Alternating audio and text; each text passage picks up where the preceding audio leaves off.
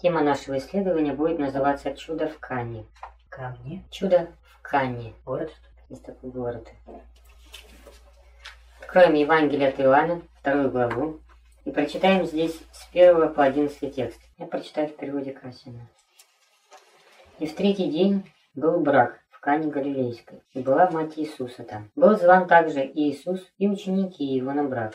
И когда не стало вина, мать Иисуса говорит ему, вина у них нет. И Иисус говорит ей, что мне и тебе, женщина, еще не пришел час мой. Говорит мать его слугам, сделайте все, что он вам скажет. Стояли там каменные сосуды для воды, числом шесть для очищения иудейских, вмещавшие по две или три миры. Говорит им Иисус, наполните сосуды водой, и наполнили их доверху. И говорит им, зачерпните теперь и несите к распорядителю пира. Они понесли. Когда же отведал распорядитель пира воды, сделавшейся вином, и не знал он, откуда оно, знали слуги, черпавшие воду. Зовет жениха распорядитель пира и говорит ему, каждый человек сперва доброе вино ставит, и когда опьянеют худшие, ты же сохранил доброе вино доселе. Так положил Иисус начало знамением в Кане Галилейской, и явил славу свою, и уверовали в него ученики его. Чудо в Кане Галилейской – это первое чудо, которое совершил Иисус Христос. Из чего началось его служение? С чуда, которое совершил.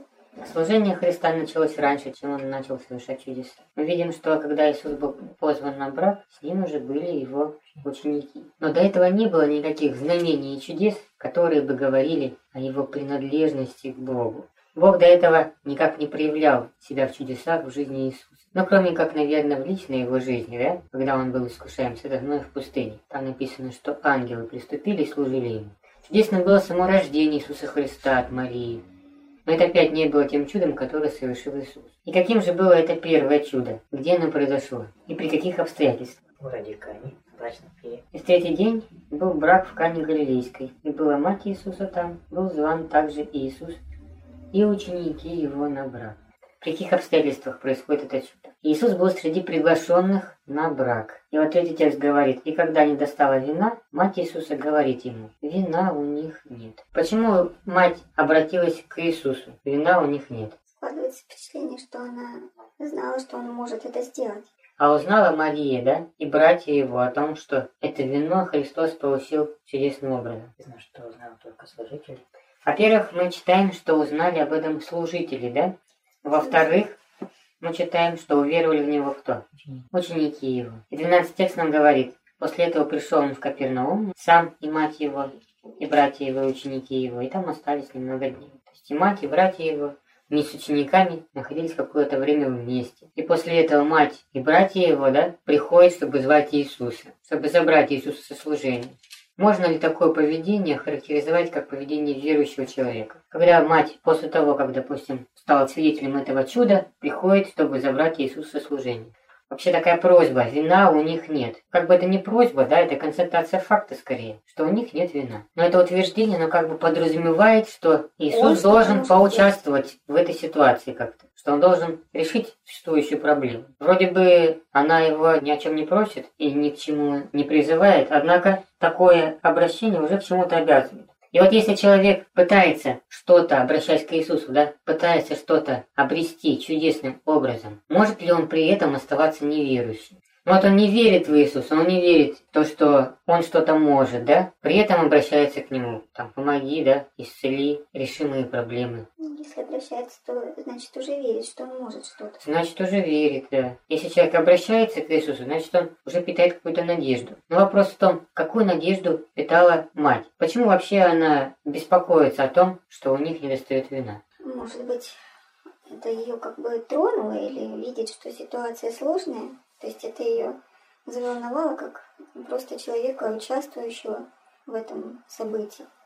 Вероятно, люди, куда они пришли, Близкие были. на чей брак они были приглашенными, да, были для них родными. Но, соответственно, Мария, как любой человек, да, принимала участие в жизни того общества, в котором она находилась, то есть в жизни своей семьи, своего родства. И ей было не безразлично, будет вино, не будет вина, да. Она хотела помочь, поучаствовать. Но, как женщина бесправная, она не могла никак решить эту проблему. И обращается с этим вопросом, с этой проблемой к кому? к Иисусу. Но обращается так не потому, что она надеется, что он чудесным образом решит существующие проблемы и выйдет из сложной ситуации.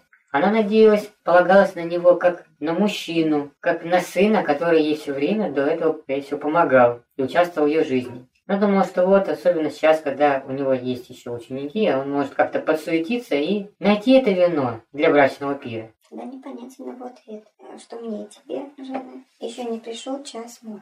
Вот теперь мы перейдем непосредственно к пониманию того, что действительно вкладывал в это чудо Иисус Христос. Вот возьмем вообще вот эту ситуацию, да? Нет вина, и к Христу обращаются за помощью. Как это вообще совместимо? Вот давайте сначала ответим на вопрос, для чего нужно было вино на этом брачном пире? Для веселья, наверное. Ну чего вино на брачном пире, видишь?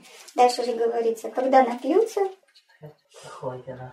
то есть сперва подают хорошее вино, а когда напьются, тогда худшее. То есть предназначение вина было одно.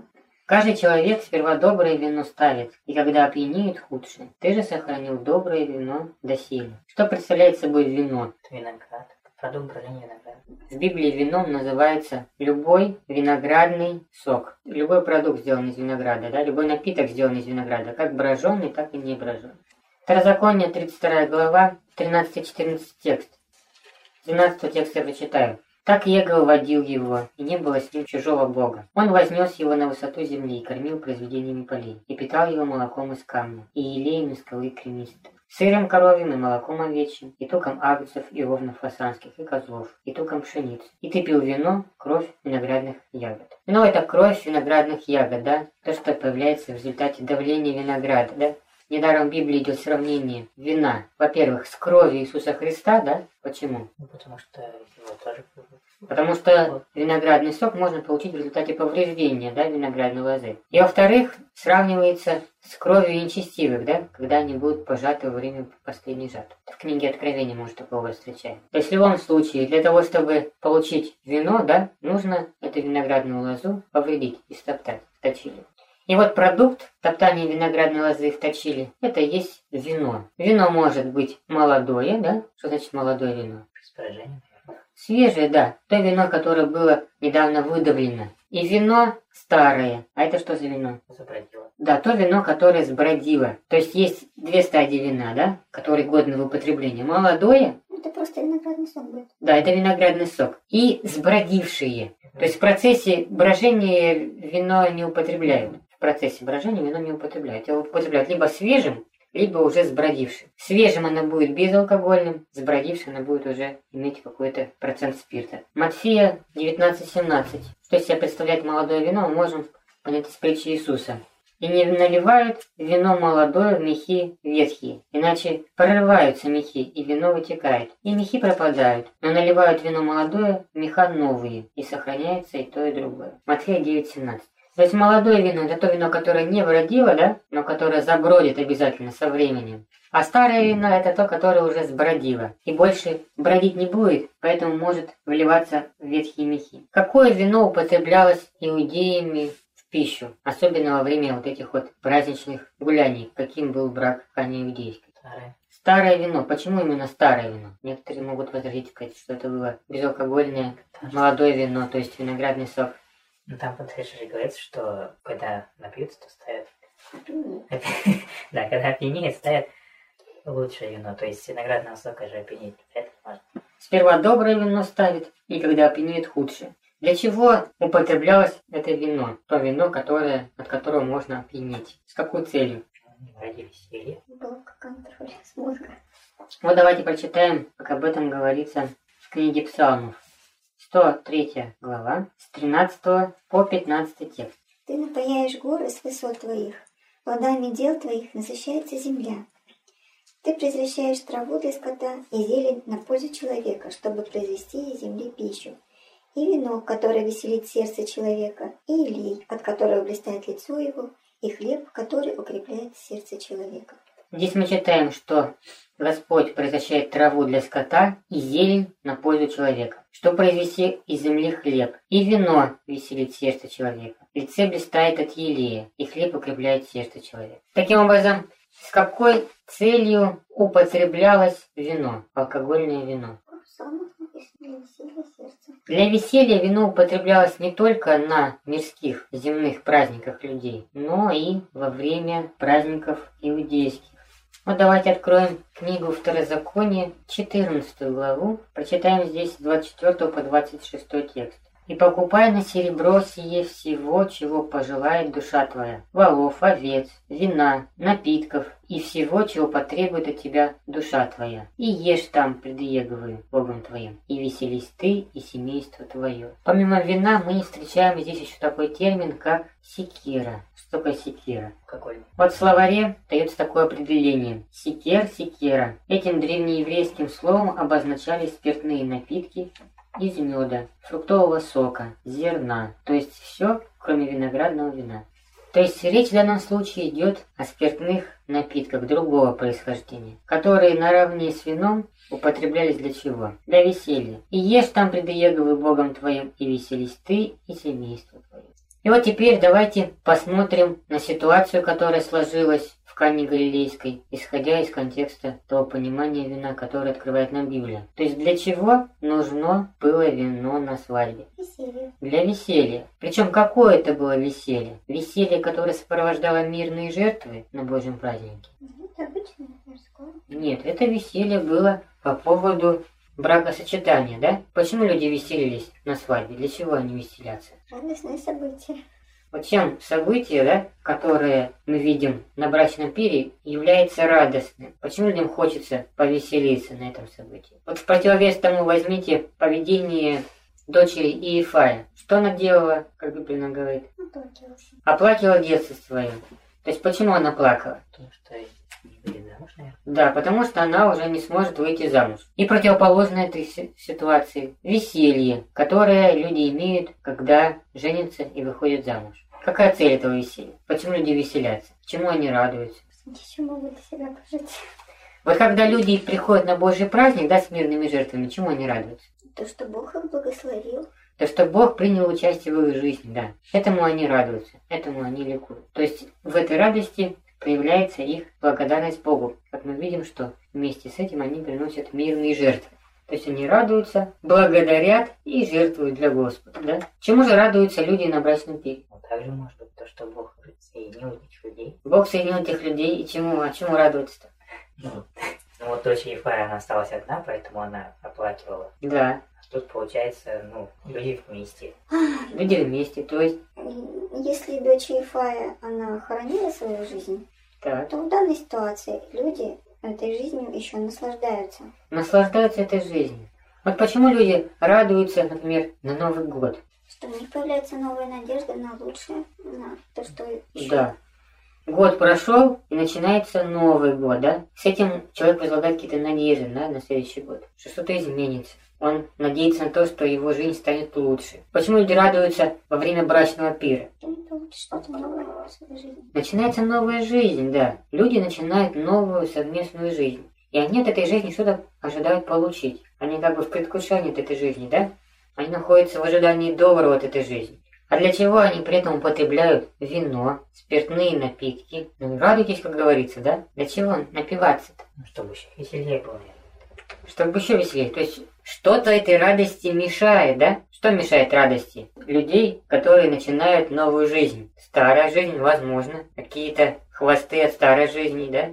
Ну вот на брачном пире должны были веселиться не только те, кто вступает в этот брак, а те, кто присутствует на этом браке. А, я думаю, что мать, отец, да, а, которые со стороны жениха и невесты, по сути, для них ведь это, наверное, не сильно веселое.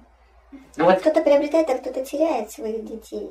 То есть для матери и отца это не было, да, радостным событием. Не, ну Ну, почему? не знаю, дело в том, Наоборот, да, это радостное событие и для матери, и для отца, и для бабушки, и для дедушки, и для дяди, и для тети. Это тоже радостное событие. Для всех радостное событие. Но наравне с этим возникают еще определенные трудности, да? То есть человек, который начинает новую жизнь, с одной стороны, он рассчитывает получить от этой жизни что-то хорошее, да? А с другой стороны, он понимает, что его ждут в этой жизни какие-то и проблемы, да? Вот он создает семью, теперь нужно эту семью обеспечивать, да? Содержать. То есть появляется ответственность, с одной стороны, и той свободы уже нет, которая была, наверное, То есть есть какие-то наравне с этим проблемы, да, которые омрачают этот праздник. С началом новой жизни приходят не только радости, но и какие-то еще сложности, трудности в новой жизни. И чтобы эти трудности, грядущие неприятности сегодня не портили нам настроение, не омрачали той радости от начала новой жизни, да, люди употребляют алкогольные напитки. Те же родители, обретая в своих детях брачную пару, да, новую семью, они, с одной стороны, приобретают их в другом качестве, да, то есть они могут уже расценить их как семью и ожидать от них потомства, да, а с другой стороны, они теряют в той или иной степени своих детей. Это тоже то, что может их сегодня напрягать, да, то есть наравне с радостью какой-то есть какие-то неприятные моменты, которые сегодня могут отвлекать внимание людей от этого праздника. И для того, чтобы их исключить, как бы абстрагироваться от них, отдаться в полной мере этому чувству радости и употребляется, в данном случае вино. Но это радость какая? Плотская, да, земная радость. И как теперь вы можете совместить Иисуса, да, с земной радостью, особенно с радостью, которая усугубляется вином? Как вот совместить Христа и вот этот вот брачный пир, на который он был приглашен? Мало того, да, в данном случае Иисус не только тот, кто присутствует, да, на этом празднике, но он и принимает активное участие в том, чтобы сделать эту радость, по сути своей, полноценной, эту земную человеческую радость полноценной. То есть у них нет вина, а он им дает это вино. Как бы дает им возможность радоваться и наслаждаться без оглядки на те трудности и проблемы, которые могут в этой жизни их ожидать. Как это соответствует вообще духу христианской жизни, следование за Христом по пути самоотречения? Очень даже хорошо. Смысл в этом смотреть на трудности, не нужно на них отвлекаться. Не нужно смотреть на трудности, когда мы посвящаем свою жизнь Господу, когда мы радуемся проявлению Бога в своей жизни. Вот с этой точки зрения, во время употребления мирных жертв, тут еще можно объяснить, да, употребление вина.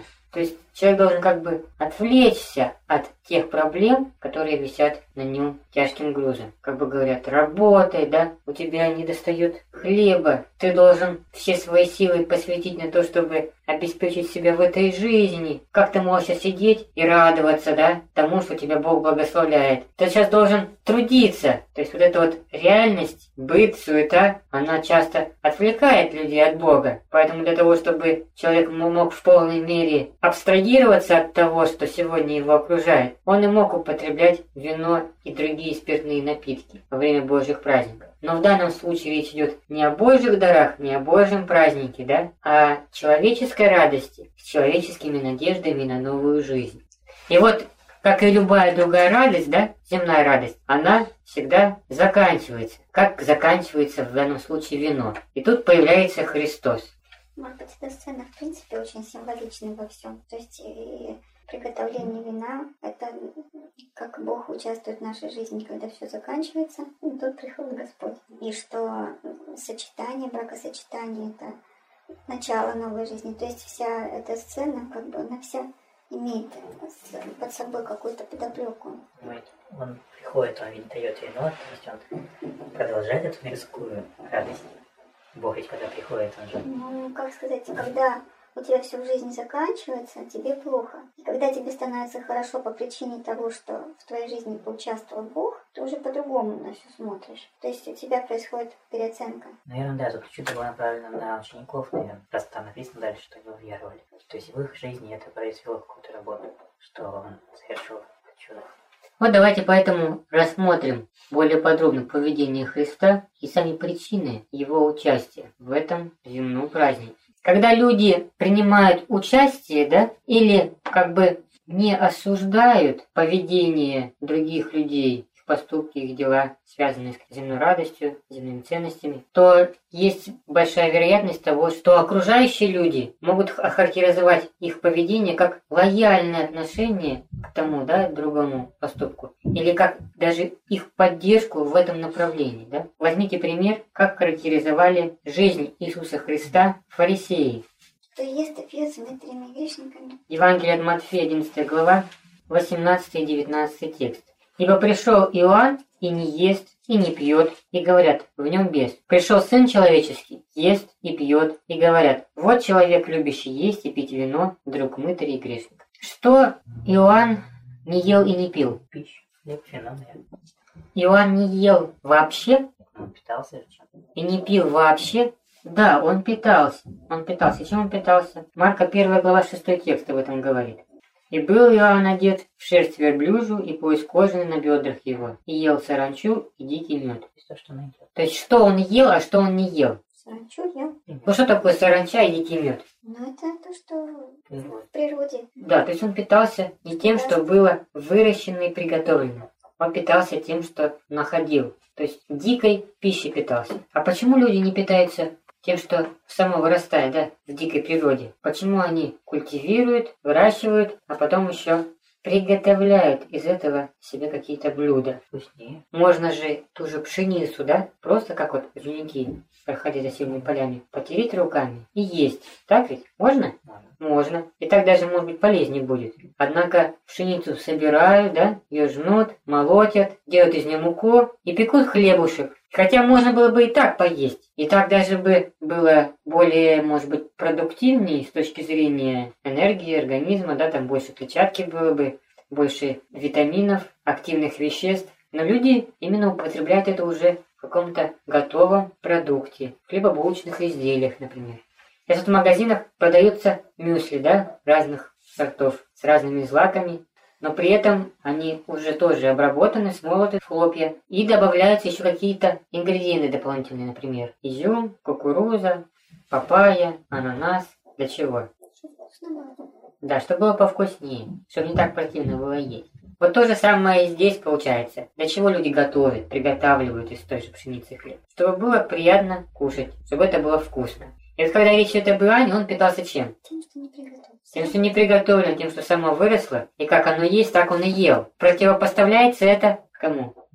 Поведение Иисуса Христа, который ел приготовленное. Даже будучи на этом брачном пире, он ел то, что там приготовили. Но если Иисус ел приготовленное, это говорит о том, что он ценил это угощение. Нет, не говорил. Вот возьмите пример с Марфой и Марией. Марфа была чем озабочена? Приготовление пищи. Она готовила угощение, вкусное угощение. Но Иисус не оценил этого. То есть это угощение, оно было важно для кого? Для Марфы.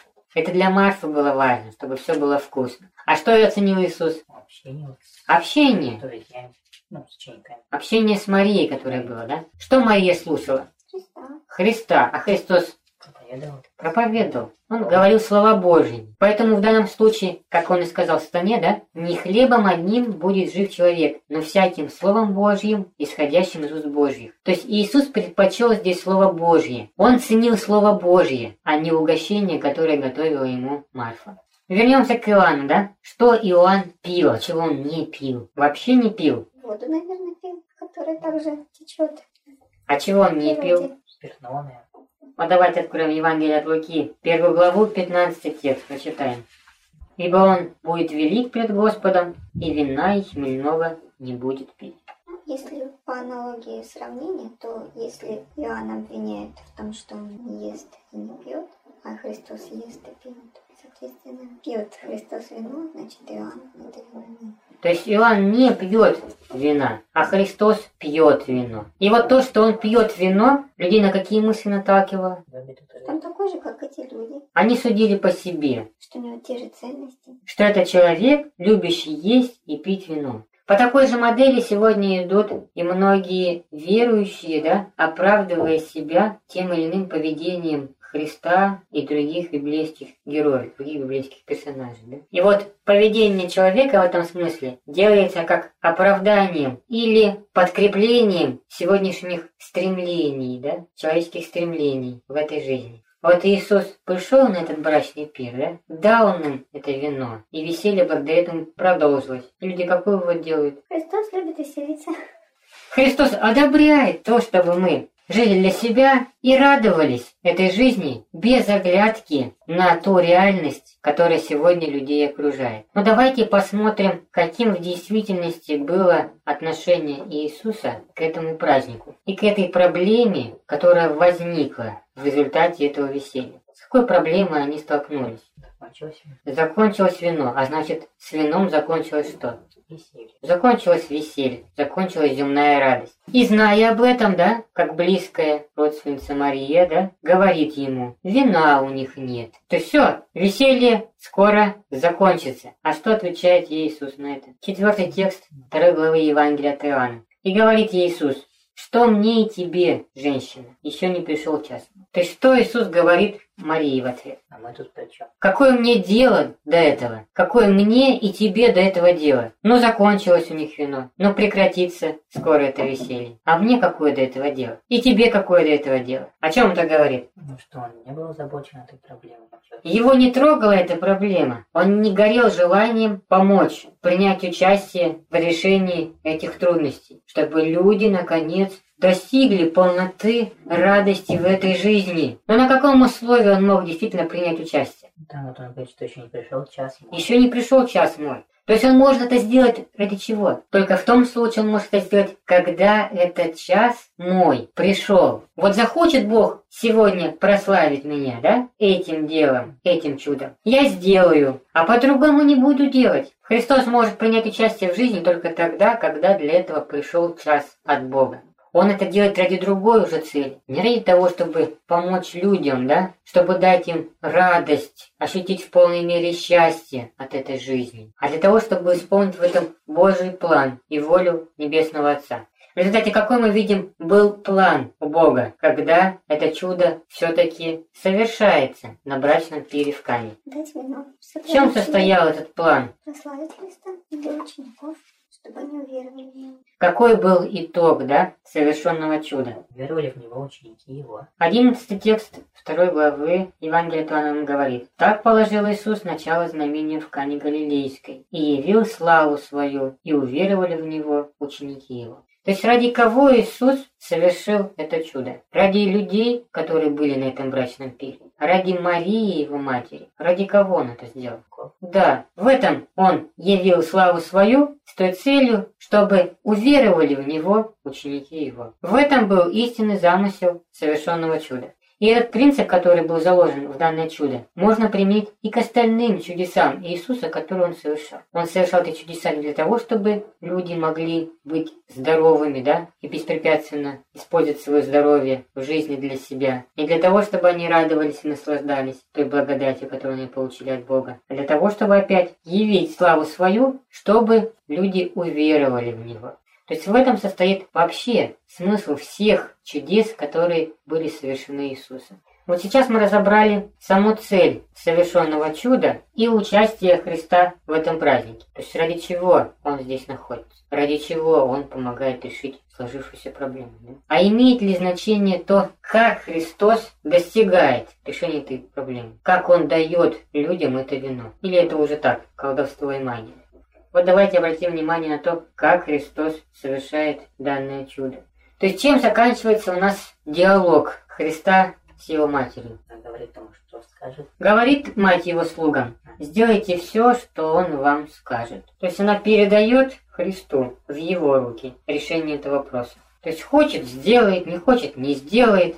Пусть сам решает. Она отдает в его распоряжение слуг, чтобы он их использовал для реализации своих замыслов. И уже оставляет его одного с этими мыслями. То есть она не выпрашивает, не надоедает ему с просьбами и вопросами. Ну почему ты не можешь людям помочь? Да? Ну почему ты не можешь это сделать? Ну разве действительно ничего нельзя сделать? Она отдает это на его усмотрение. И больше не тревожится о том, что вина нет, вина не остается. С другой стороны, для Христа, да, эта ситуация тоже возникает не случайно. В доселе он не сотворил никакого чуда. А вот обстоятельства, они как бы подталкивают на то, что нужно явить людям славу Отца. Он вроде бы сам не хочет здесь прославиться. Нет у него намерения, да, специально чего-то доказывать людям. Как сегодня люди ходят на различные поминки, похороны, свадьбы, как бы говоря о том, что они идут туда проповедовать Христа. Да? Как бы.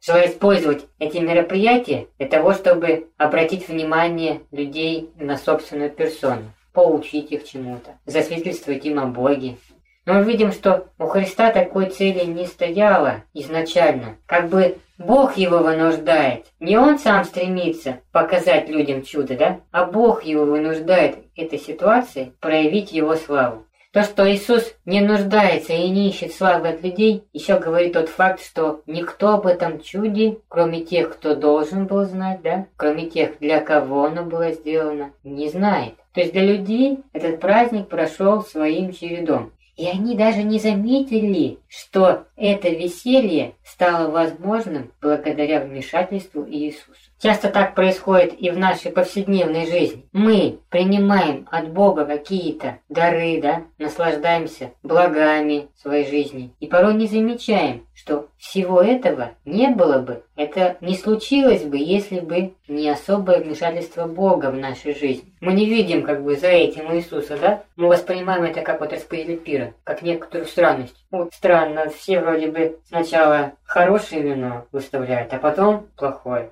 Для него это был какой-то, ну, нонсенс, да? Удивительным показалось. Но он не сопоставил это с чудом, он, он не сопоставил это с присутствием Иисуса Христа на этом брачном пире. И много удивительных вещей часто происходит и в нашей жизни, да? И нас удивляет, но мы далеко не всегда сопоставляем и делаем выводы о том, что действительно это благодаря Богу и Его вмешательству в нашу жизнь это стало возможно. И поэтому остаемся, в отличие от учеников Его, неверующими, слепыми и неверующими. А что Иисус сделал для того, чтобы открыть людям суть, то знание, да, которое необходимо людям было иметь в этой ситуации? Вот давайте приступим к тому, как действительно Христос совершает это чудо. Шестой текст второй главы говорит нам. «Стояли там каменные сосуды для воды, числом шесть, для очищения иудейских, вмещавшие по две или три меры. Говорит им Иисус, наполните сосуды водой. И наполнили их доверху. Стояли большие сосуды. Для чего эти сосуды там находились? Очищение. Да, эти сосуды требовались для ритуального очищения. И чтобы совершить это ритуальное очищение, да, например, омыть одежды свои, да, ноги свои омыть, тело свое омыть, требовалось много воды. Здесь мы видим шесть каменных сосудов, которые вмещались в 2 или 3 метра. То есть нужно было много воды да, для человеческого очищения, для очищения человека. И как мы видим, эти сосуды оказались пустыми. Почему они оказались пустыми? Что все пришедшие на брачный пир были абсолютно чистыми? И вот это вот, вот это вот отношения, да, которые могли быть в результате этого брачного пира, они не предполагали возникновения никакой нечистоты. То есть вода нужна была. Да в данном случае ритуальное очищение просто было необходимо, а сосуды стояли пустыми. А какие ритуальные очищения например? Очищение нужно в результате чего? В результате каких-то выделений, да, из тела. И такого может быть предостаточно, когда есть много народу, и когда этот народ присутствует на таком человеческом веселье. И смотрите, сколько необходимо было вина для того, чтобы продолжить этот праздник. Все вот эти сосуды доверху наполнены. Все сосуды наполнены доверху. И вот это все выпили. Ну, там не говорится. Вот как Иисус говорит, Теперь почерпните. Теперь наполните сосуды водой и наполнили их доверху. Что они наполнили доверху? Сосуды. Сосуды, какие сосуды?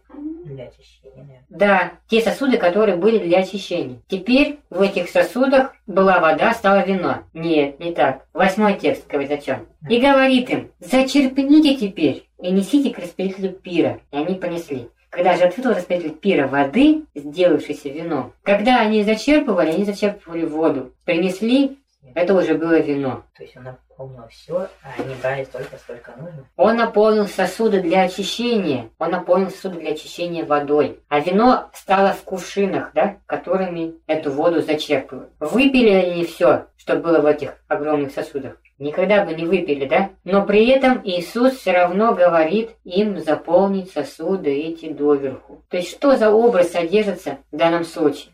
Ну, напомнил нам об очищении, что вот, вот Он напоминает им об очищении, да. И что радость и веселье, которые они могут получить в вине, они смогут найти только тогда, когда доверху наполнят эти сосуды. Когда очищение в полной мере совершится для человека. То есть для чего нужны полные сосуды? Вот когда тебе нужно там просто вот руки помыть, нужно вот целую бочку набирать воды. Нет, не нужно. Зачем ну, бочка, да, воды? Тебе достаточно там, ну, какое-то небольшое количество, но во всяком случае одного сосуда тебе будет достаточно, да? И надо это делать для всех. Но Иисус не оставляет ни одного сосуда пустым, да? Все наполнены доверху. То есть много воды необходимо для чего? Для полного для полного очищения, для всестороннего очищения. То есть, когда ты хочешь хорошо помыться, да, тогда ты набираешь много воды в баню, так ведь? Даже сверх того. Даже с запасом, да. Вот и здесь очищение должно было быть полноценным, всесторонним, в полном объеме. И только это очищение может стать залогом продолжающейся радости. То есть земная радость рано или поздно она обязательно закончится. Но чтобы иметь вечную, неискончаемую радость в Боге, человеку необходимо в полной мере себя очистить для Господа.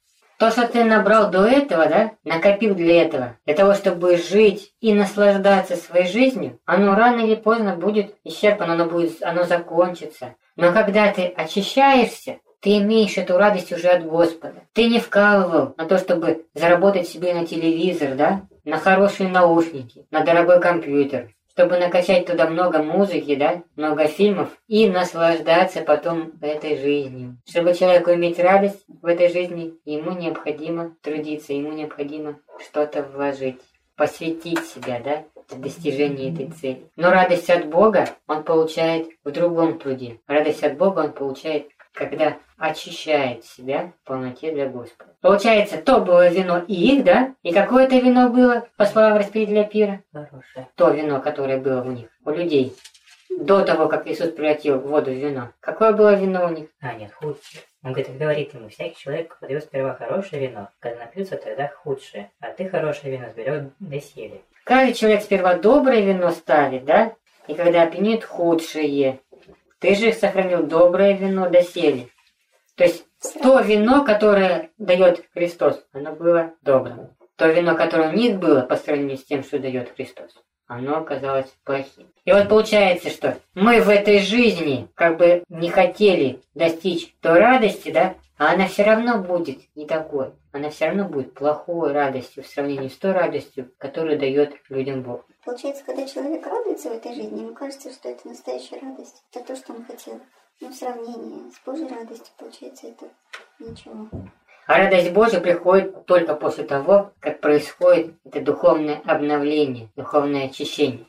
Когда у людей заканчивается свое собственное вино. Что представляет собой ритуальное очищение? Вот давайте прочитаем комментарий Иисуса Христа в Евангелии от Матфея, 15 главе. Давайте прочитаем 15 главе сначала, 10-11 текст. Это притча, которую сказал Иисус. А потом комментарий к этой притче с 15 по 20 тексте. И призвав народ, сказал им, слушайте и разумейте, не то, что входит в уста, оскверняет человека, но то, что выходит из уст, оскверняет человека. Петр же, отвечая, сказал ему, изъясни нам притчу сию. Иисус сказал, неужели вы еще не разумеете? Еще ли не понимаете, что все, входящее в уста, проходит в чрево и извергается вон, исходящее из уст из сердца исходит, сие оскверняет человека. Ибо из сердца исходят злые помыслы, убийства, любодеяние, любодеяние, кражи, лжесвидетельство, хуление. Это оскверняет человека, а есть неумытыми руками не оскверняет человека. В 18 тексте мы читаем, «Исходящее же из уст, из сердца исходит, и оно оскверняет человека. Ибо из сердца исходят злые мысли, убийства, прелюбодеяние, блудодеяние, кражи, лжесвидетельство, хулы. Это оскверняет человека, а есть неумытыми руками не оскверняет человека. В чем состояло очищение по традиции фарисеев, который мы читаем в 15 главе Евангелия от Матфея.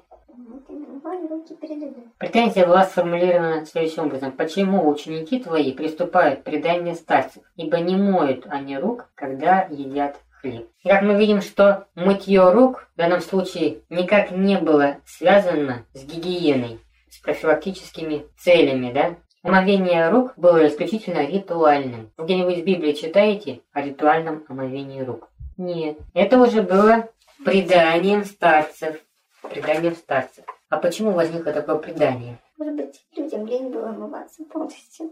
И они сократили процесс домытия рук. В Библии мы о каком омовении читаем? По-моему, омовение одежды, омовение одежды, омовение тела. Да, либо об омовении тела, либо об омовении одежды мы читаем в Библии. В Новом Завете мы читаем еще о традиции омовения ног. которая была у иудеев в связи с тем, что дорога, по которой они ходили, всегда была пыльной, да, в Палестине. Но об омовении рук ничего не известно в Библии. Данный факт всплывает только во время претензий фарисеев к ученикам. Они рук не умывали. То есть почему вдруг возникло это ритуальное омовение рук? Либо как дополнение. То есть я свят, буду святее еще, если буду руки обнимать. Что представляет собой ритуальное омовение тела и ритуальное омовение одежды? Очищение, Очищение. чистот. После чего? А одежды мывали, когда к нечистым животным прикасались. Так. А тело омывалось, когда были выделения из этого тела. В общем, разной степени чистоты была. Разной степени чистоты, разной степени очищения. То есть, когда было прикосновение внешнее, то было внешнее Очищение. очищение. Когда причиной нечистоты становилось тело, то и омывалось что? Тело. Тело омывалось. То есть, в любом случае, омывался, так скажем, источник, да, этой нечистоты. Что в этом случае преследовали фарисеи, когда держались предания старцев в отношении омовения рук? Какая цель? Какой здесь смысл возникал? Очищали от всего того, что, к чему они прикасались. Да, то есть получается, что вот это омовение рук, оно не указывало на причину этой нечистоты. А оно просто как бы делало человека в его глазах более праведным, когда он омывал свои руки перед тем, как употреблял что-то в пищу. То есть это некоторое такое брезгливое да, отношение к окружающему миру. То есть к чему бы не прикоснулись бы мои руки, да, оно не должно касаться того, что я ем. Таким образом, смысл этого очищения был совершенно другой. Он был направлен на внешнюю чистоту, на возвышение своей праведности. Что же говорит на этот счет Иисус? То, что оскверняет нас, не то, что в нас входит. Лицемеры, хорошо прочувствовал вас Исаия, седьмой текст. Народ тот устами чтит меня, сердце же далеко отстоит от меня. Но тщетно воздает мне почитание, учением и предписанием человеческим. И призвав народ, сказал слушайте и разумейте, не то, что входит в уста, оскверняет человек, а то, что исходит из уст, вот что оскверняет человека. Ну, понятно. То есть они боялись, что их осквернит то, что в них войдет, и поэтому омывали руки, чтобы ничто не могло к ним нечистое вдруг попасть. Почему ничто, входящее в уста, человека не оскверняет? Почему человек не может оскверниться? Пища, там написано, пища не приближает человека к Богу. Он не может не оскверниться ни пищей, ни общением, если это просто входит в уста. И как он говорит, объясняет эту притчу. Не понимаете ли, что все входящее в уста, в чрево проходит и извергается вон? Почему это не оскверняет человека? Потому что это никак, получается, не оказывает на него никакого влияния.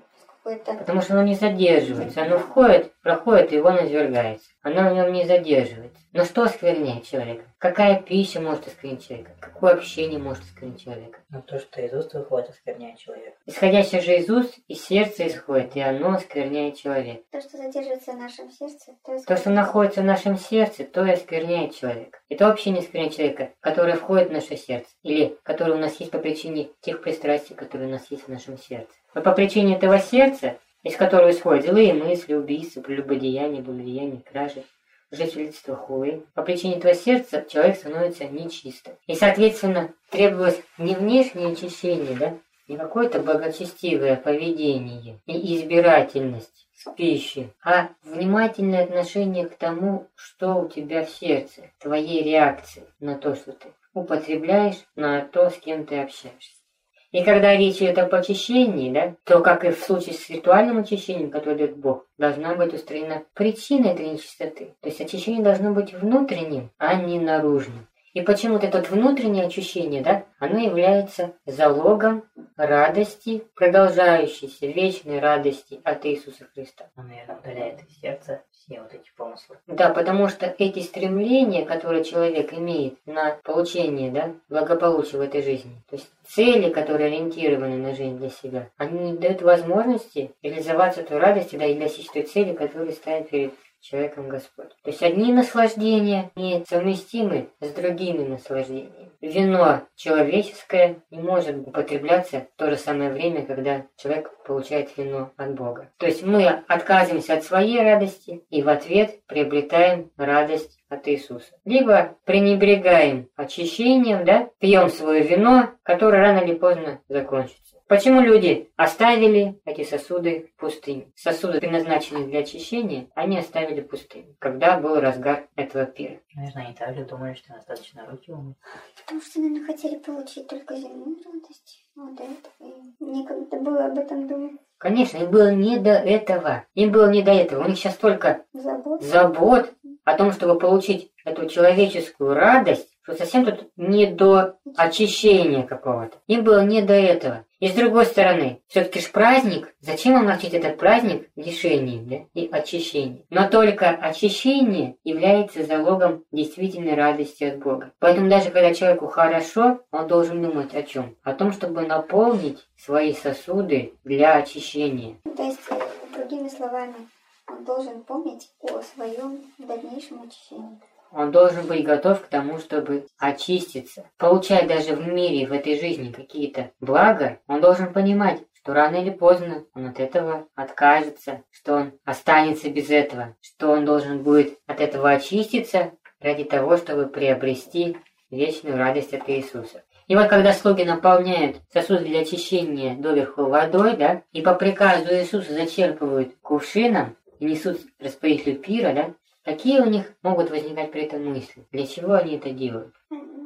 Они же не знали, что Христос делает вино. Они не знали, что Даже Христос не делает. догадывались об этом. Они, может быть, даже не догадывались об этом. Вот. И, скорее всего, они несли и думают, зачем мы несем эту воду для очищения. То есть они несли эту воду для очищения. А когда принесли, оказалось это вода вином. Точно так же в жизни человека происходит. Когда он в своей жизни набирает воды для очищения, да, она потом делается для него вином, которое становится причиной его радости. А не так, что он пренебрегает сосуды и пытается искать, где бы же взять мне вина. А то вот не хватает. Чтобы во время радости, да, не забывать про очищение, в каком состоянии необходимо пребывать человеку? Вот можно ли в разгаре праздника и веселья, да, когда люди пьют и напиваются, думать о чем-либо, кроме этой радости? Невозможно. Собственно говоря, и вино нужно для чего? Забыть. Не помнить ни о чем. Чтобы забыть о плохом, да. Не думать ни о чем. Но Иисус как говорит? Ну давайте прочитаем 21 главу Евангелия от Луки, 34 текст. Смотрите же за собой, чтобы сердца ваши не отягчались объедением и пьянством, и заботами житейскими, и чтобы день тот не постиг вас внезапно. Наблюдайте же за собой, чтобы сердца ваши не отягчались хмелем и опьянением, и заботами житейскими, и чтобы не настиг вас внезапно день тот. Когда посещение Господа, да, может случиться для человека внезапно. Да, он не ждет его, не настроен вообще на встречу с Богом. Неожиданно же было на брачном пире, да, проявление Иисуса. Никто этого не ожидал, да? Никто не обратил на него внимания.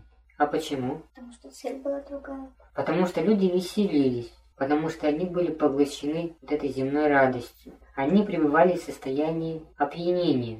Когда день тот настигает человека внезапно, как в другом тексте говорится, и не думали, да, до тех пор, пока не пришел потоп, или до тех пор, пока не зашел огонь. То есть, когда люди не думают, они не помнят об очищении, они не думают об этом. Они думают только вот о земных плотских радостях. Вот они когда только об этом думают, тогда все, что от Бога, оно случается в жизни человека внезапно. А чтобы думать, чтобы помнить, помнить об очищении, что необходимо?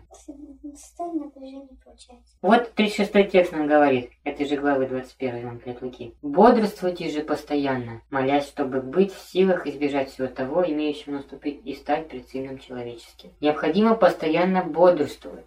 А как вот состояние бодрствования, да, совместимо с состоянием опьянения? Никак. Никак, оно противоположно, поэтому Христос и говорит, да не тягчаются сердца ваши хмелем и опьянением. Не предавайтесь полной мере этой земной радости, бодрствуйте. Это как апостол Павел говорит. Все радующиеся, радующиеся, приобретающие, как не имеющие. Как. Все пользующиеся миром всем, Как как не пользующиеся. Ни физическое, ни духовное пьянство, оно не может спасти человека, да, от того времени и решить его духовные проблемы. Таким образом, даже если Иисус и дает человеку вино, да, то он дает его не для пьянства. В своей жизни он должен пребывать в состоянии бодрства. И даже радуясь, он должен помнить, он не должен забывать. И только в этом случае его радость будет продолжаться, а не закончится внезапно, как вино на брачном пиревка.